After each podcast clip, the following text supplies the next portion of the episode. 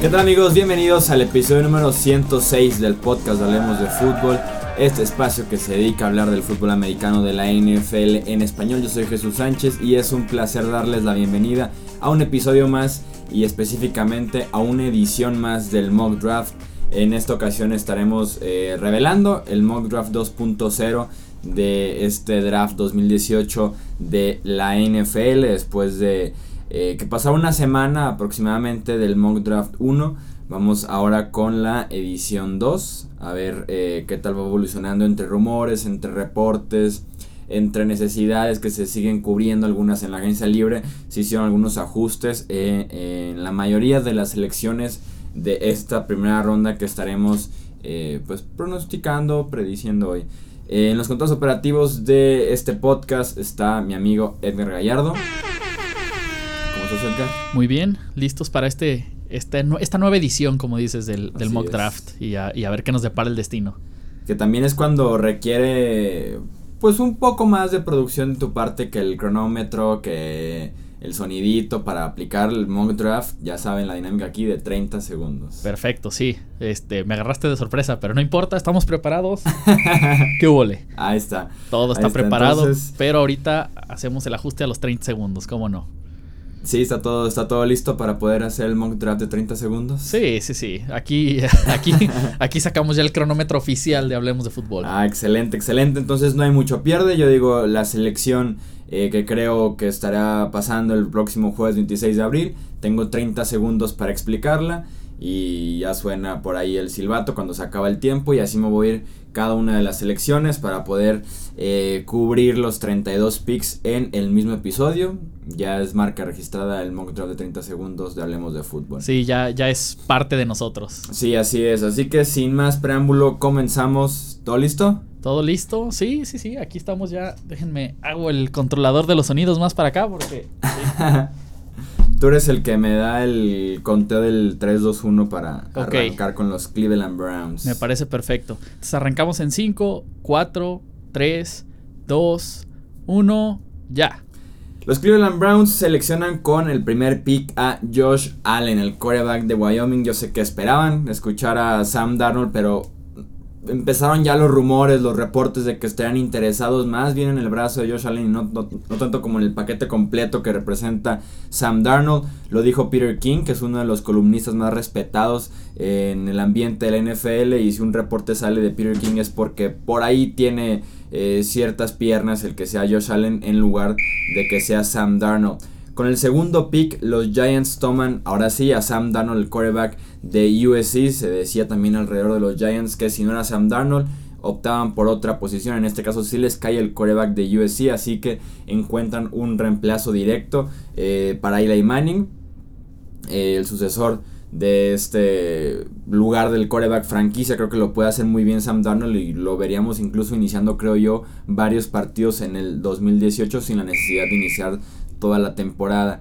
En la tercera posición tenemos a los Jets de Nueva York que hicieron un cambio con los Indianapolis Colts. Y a ellos les cae Josh Rose en el quarterback de UCLA. Y tenemos quarterback 1, 2 y 3 que eh, es el escenario yo creo más común o más probable que, que, podamos ver el día del draft. Ver a Darnold Rosen y Allen en las primeras tres posiciones. Los Jets buscan un quarterback claramente subieron en el draft desde la sexta posición hasta el top 3 por un coreback y yo creo que cualquiera de los tres que les caiga deben estar contentos en Nueva York. Cuarta posición los Cleveland Browns, aquí ya se acaba la racha de los corebacks, aunque podrían estar escuchando ofertas de Buffalo, de Arizona, de Miami, de equipos que quieran subir para seguir con la racha del cuarto coreback. Yo tengo a los Cleveland Browns tomando a Saquon Barkley, el corredor de Penn State. Se hablaba mucho hace un mes solamente que era corredor y después coreback. Aquí invertimos el orden y la rachita que se dio de pasadores le da a los Browns la posibilidad de, tomar de todos modos en la cuarta posición a Saquon Barkley para acompañar a su coreback joven. En la quinta posición los Denver Broncos toman a Minka Fitzpatrick, el cornerback de la Universidad de Alabama. Eh, es probable o es, lógico que los Broncos traten de invertir en la línea ofensiva o incluso ya que tienen a Case Keenum como su coreback, escuchar ofertas de equipos que quieran eh, al cuarto, quinto mejor coreback. En este caso yo creo que apuestan a la defensiva, que fue la unidad que al final de cuentas les dio el anillo de Super Bowl hace tres temporadas, así que qué mejor que traer un cornerback muy físico como Minka Fitzpatrick. En la sexta posición tenemos a los Indianapolis Colts que toman a Bradley Chubb, el defensive end de North Carolina State. Se hablaba mucho de Bradley Chubb desde que estaban en la tercera posición, así que retroceden en este mock draft, toman tres picks de segunda ronda de los Jets y aún así se quedan con Bradley Chubb, que automáticamente se convierte en el mejor pass rusher que tienen y probablemente hasta en el mejor defensivo en toda esa unidad de los Colts.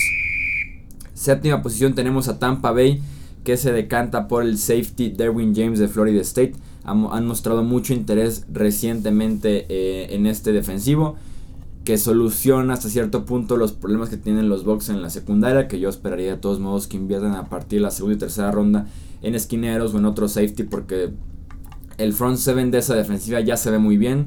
Adquieren a Jason Pierre-Paul, a Vinny Curry, ya no es necesario un tercer pass rusher. Y creo que en este caso apuntalar a la secundaria es mejor para Tampa Bay. En la octava posición los Chicago Bears toman a Quentin Nelson, el guardia ofensivo de la Universidad de Notre Dame.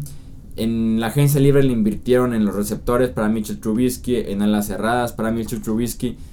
Ahora protege a Mitchell Trubisky, es muy sencilla eh, la tarea para los Chicago Bears en el draft. Y con Quentin Nelson no solo tiene el mejor liniero ofensivo de todo el draft que te puede jugar guardia por los próximos 10-15 años, pero tienen también al que es probablemente el mejor jugador de todo el draft.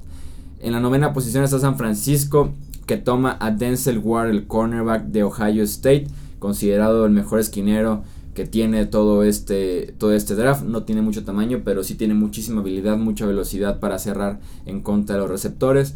Y tener la pareja de Richard Sherman y Denzel Ward del otro lado le daría a San Francisco una secundaria muy buena que, pasa que pasó de ser de las peores de la NFL a ser buena con dos titulares eh, uno probado, el otro con potencial, así que me gusta la pareja esa de Ward con eh, Sherman. En la décima posición están los Oakland Raiders que toman a Roquan Smith, el linebacker de Georgia. Este pick es el mismo que yo les di en el mock 1. Me gusta demasiado ese jugador. En, con esa necesidad tan grande que tiene Oakland en el centro de la defensiva, creo que hace muchísimo sentido que vayan por Roquan Smith, el linebacker de Georgia que te puede cubrir de lateral a lateral, muy diferente a lo que tenían en Navarro Boom en la temporada pasada y aún así fue efectivo. Ahora, ahora Smith realmente puede retroceder en cobertura. Los Miami Dolphins en la posición 11, el mock draft pasado los tenía tomando coreback.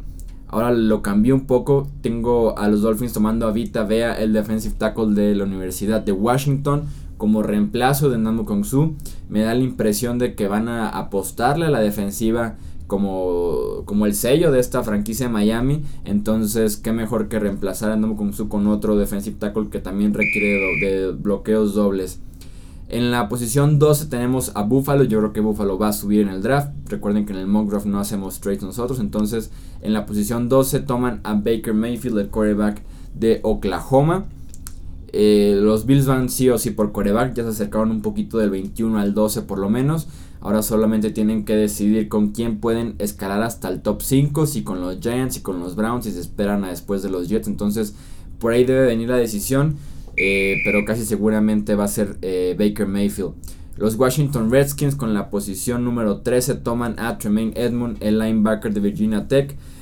En general, el centro de la defensiva de los Redskins, específicamente por tierra, fue muy malo la temporada pasada. Tienen la opción o de invertir en la línea o de invertir en el grupo de linebackers. En este caso, creo que van por linebacker. Con Edmund, que es muy parecido a Rocon Smith, que te puede cubrir de lateral a lateral. Eh, en el juego por tierra y también en el juego aéreo sin ningún problema. Así que sería un upgrade bastante bueno para Washington. En la posición 14, los Green Bay Packers toman a Josh Jackson, el cornerback de Iowa. Es el mismo pick que tenían los Packers en el mock 1. Creo que tienen que ir sí o sí en la secundaria. Creo que el pass rush me sonaba antes, pero con la llegada de Mohamed Wilkerson, confiar en Nick Perry, confiar en Clay Matthews, podrían esperarse las rondas posteriores y creo que la secundaria sí es un problema grave. Cuando Tramon Williams, cornerback de 38 años, es titular en tu defensivo proyectado para iniciar, es un problema.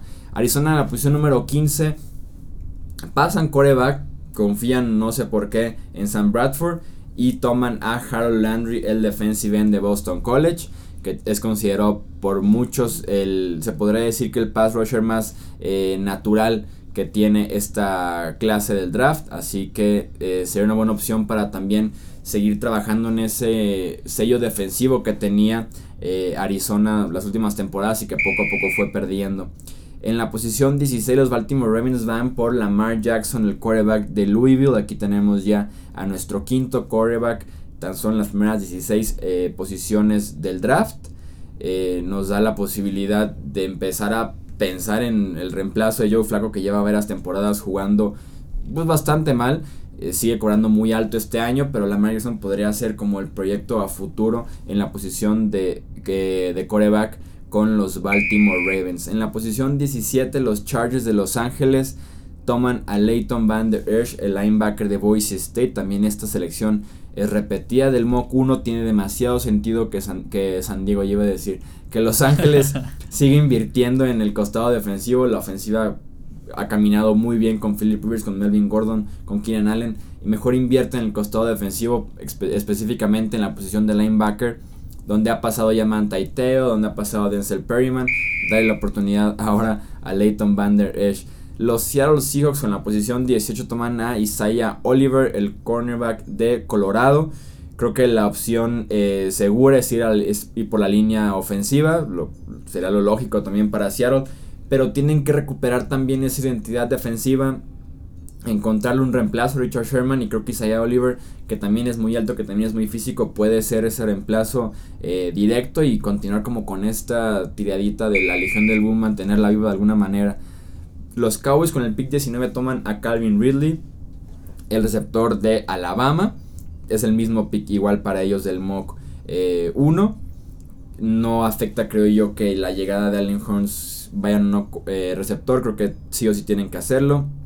Sobre todo porque Ridley les estira el campo, les da una posibilidad de construir yardas eh, después de la recepción, así que es algo que no tienen en Dallas y que les quedaría bastante bien con Ridley como receptor número uno mientras siga por ahí Des Bryant.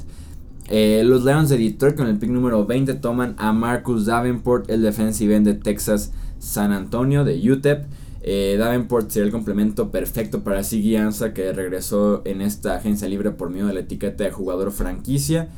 Eh, sabemos que solamente un contrato de un año, incluso dicen que han tenido problemas negociando un contrato multianual, así que entre que se deciden que es un año o no, trae otro pass rusher que complemente, así Guianza por lo menos este año y después eh, lo pueda, pues sí, ser sucesor del pass rush. Los Bengals de Cincinnati con el pick 21 toman a Will Hernández, el guarda de UTEP. Creo que Cincinnati debe ir sí o sí a eh, apuntar a la línea ofensiva ya sea guardia, ya sea tackle, lo que, les, lo, que les vaya cayendo, que vayan con la mejor opción disponible. Y Will Hernández creo que es, un, es una gran opción por su nivel atlético que tiene para salir eh, a bloquear, que le puede caer muy bien a Joe Mixon, su pick alto del draft pasado. Los Bills otra vez con el pick 22 eh, toman a Mike McGlinchey, el tackle ofensivo de Notre Dame. Teníamos a los Bills eh, con el pick número 12 tomando a quarterback, cambiaron a Cordy Glenn entonces ahora cuida a tu nuevo coreback, cuida a Baker Mayfield y la opción, eh, la mejor opción que tiene ese draft para un tackle ofensivo izquierdo es Mike McGlinchey. Es capitán, es líder, tiene la pinta para ser titular durante 10 años en la NFL con ese físico, con ese talento, así que será como la opción segura coreback y después tackle ofensivo. Nueva Inglaterra toma 23 ahora después del cambio por Brandon Cooks. Yo los tengo con Rashan Evans, el linebacker de Alabama que le caería muy bien la velocidad que tiene este linebacker eh, a la defensiva de Nueva Inglaterra, que prácticamente se fue el problema a lo largo de la temporada, su falta de velocidad. Eh, parecía que los defensivos estaban jugando en lodo mientras el rival estaba jugando en pista. Entonces, Roshan Evans te puede cubrir de lateral a lateral y te complementa bien un, grupo de linebackers que tienes ya en Nueva Inglaterra. Carolina, los Panteras eh, toman con el pick 24 a Mike Hughes, el cornerback de UCF de Central Florida. Creo que otra opción para ellos podría ser en el pass rush, que se quedaron solamente con Julius Peppers como la mejor opción que tienen en Carolina. En este caso con Hughes tienen que encontrarle eh, la pareja a James Bradbury de cornerbacks. es un esquema defensivo que se basa mucho en los cornerbacks, así que eh, sí los veo tomando a Mike Hughes temprano después de que también hicieron un cambio eh, con Filadelfia para adquirir a Torrey Smith. los Titans número 25 toman a Sam Hobart, el defensive end de Ohio State que puede complementar muy bien a Derrick Morgan, complementa bien a Ryan Orakpo, eh, puede incluso moverse al interior de la línea defensiva y es clave la conexión que tiene Mike Breville, el nuevo head coach de los Titans, fue coordinador defensivo en Ohio State y Howard justamente viene de los Buckeyes, así que esa conexión podría ser que los veamos eh, ahora de nuevo en la NFL. Los Falcons con el pick 26 toman a Maurice Hurst, el defensive tackle de Michigan. Perdieron a Don Terry Powell en la agencia libre. Tienen a Grady Jarrett moviéndose muy bien a lo largo de la línea defensiva, pero me gustaría verlo con una pareja que pueda hacer eh, más presión por el centro de la línea defensiva. Creo que Maurice Hurst ya con sus problemas eh, de lesiones, ese problema que, se le, que le salió en el corazón durante el combine ya parece que quedó resuelto. Entonces podemos ver a Hurst nuevamente en la imagen de la primera ronda. Los New Orleans Saints con el pick número 27 toman a Mason Rudolph, el quarterback de Oklahoma State. Es nuestro sexto quarterback en este mock draft. Rubis regresó con un contrato nada más de un año, una opción para un segundo año. Entonces se empieza medio a tambalear la posición de quarterback en Nueva Orleans. Creo que es momento de que apuesten por el futuro, de que vayan alto por un coreback, porque da la impresión de que Drew le queda una máximo dos temporadas en NFL y Rudolph podría ser el sucesor. Los Pittsburgh Steelers con el pick número 28 toman a Daron Payne, el defensive tackle de Alabama. Construir esa defensiva. Pittsburgh debe ir prácticamente defensiva, defensiva, defensiva a lo largo del draft. Daron Payne es una excelente opción en el centro de la línea defensiva. Le puede dar mayor presión por el centro, que es lo que le hace falta a Pittsburgh en general personal quarterback. Payne puede ser, eh, pues sí, esa respuesta a la presión que podría generar eh, por el centro para el pasado rival. Los Jaguars de Jacksonville con el pick 29 toman a Curland Sutton, el receptor de SMU. También es el mismo pick que teníamos en el mock 1. Sutton es un físico muy parecido al de Robinson. En ese sentido puede reemplazar directamente eh, al receptor que se acaba de ir a los Chicago Bears. Además de que les quedan como receptores a Dante Moncrief, a Marquis Lee. Ninguno de ellos es un receptor número 1. Y Sutton tiene el potencial para así eh, poder ser un receptor número uno en, una ofensiva de la NFL. Los Vikings de Minnesota toman con el pick número 30 a Colton Miller, el tackle ofensivo de UCLA. Eh, tienen que proteger a Kirk Cousins, la gran inversión que le, que le hicieron de 28 millones de dólares eh, anuales por las próximas tres temporadas. Han tenido problemas eternos en la línea ofensiva. Colton Miller puede ser esa opción, ya sea que juegue como tackle derecho, como tackle izquierdo podría iniciar desde la semana 1, así que me parece como la opción segura para Minnesota. Los Patriots de New England con el pick 31, su segundo pick de primera ronda, toman a Brian O'Neill, el tackle ofensivo de la Universidad de Pittsburgh.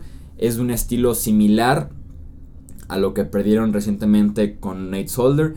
O'Neill jugó receptor y a la cerrada en preparatoria y, un, y parte de su, eh, de su tiempo en la universidad, así que es un tackle ofensivo atlético como normalmente eh, ha sido con Inglaterra del lado izquierdo y podría ser un buen reemplazo para cuidar a tu quarterback de 41 años. Y para cerrar el pick 32 de Filadelfia toman a Dallas Weather el end de South Dakota State. También este pick es el mismo del mock 1 me gusta mucho cómo utiliza eh, Filadelfia sus ends deben de tener dos o tres por lo menos en la ofensiva. Ahorita tienen nada más a Zach y a Richard Rogers por ahí, así como para ver si resurge su carrera. Qué mejor que traer a Godert, el mejor a la cerrada del draft, para que produzca como lo hacía el año pasado Trey Burton y como lo hacía Brent Selleck. Eso fue todo entonces. Pues se acabó. 2.0. Se acabó. Recuerden que en los comentarios de YouTube o en redes sociales nos pueden eh, dejar sus comentarios, que se arme el debate, qué pick no les gustó, qué pick eh, cambiarían su equipo, incluso qué les gustaría que tomaran. Entonces, ya saben, en los comentarios nos pueden dejar ahí, eh, pues sí, que se arme el debate de, de, lo que, de lo que se pueda hacer de este Monk 2.0. Ya veremos cómo sale la tercera edición. Claro, claro, ya listos para, para esa, esa, revisión que ya va a estar más cerca al, al draft y, y, ver qué nos depara. Sí, ya nos quedan ya tres semanas menos para el draft de la NFL. Edgar, muchísimas gracias por estar con los operativos. Muchísimas gracias a ti, Jesús. Yo soy Jesús Sánchez, hablemos de fútbol y nos vemos en el próximo video o en el próximo episodio de audio.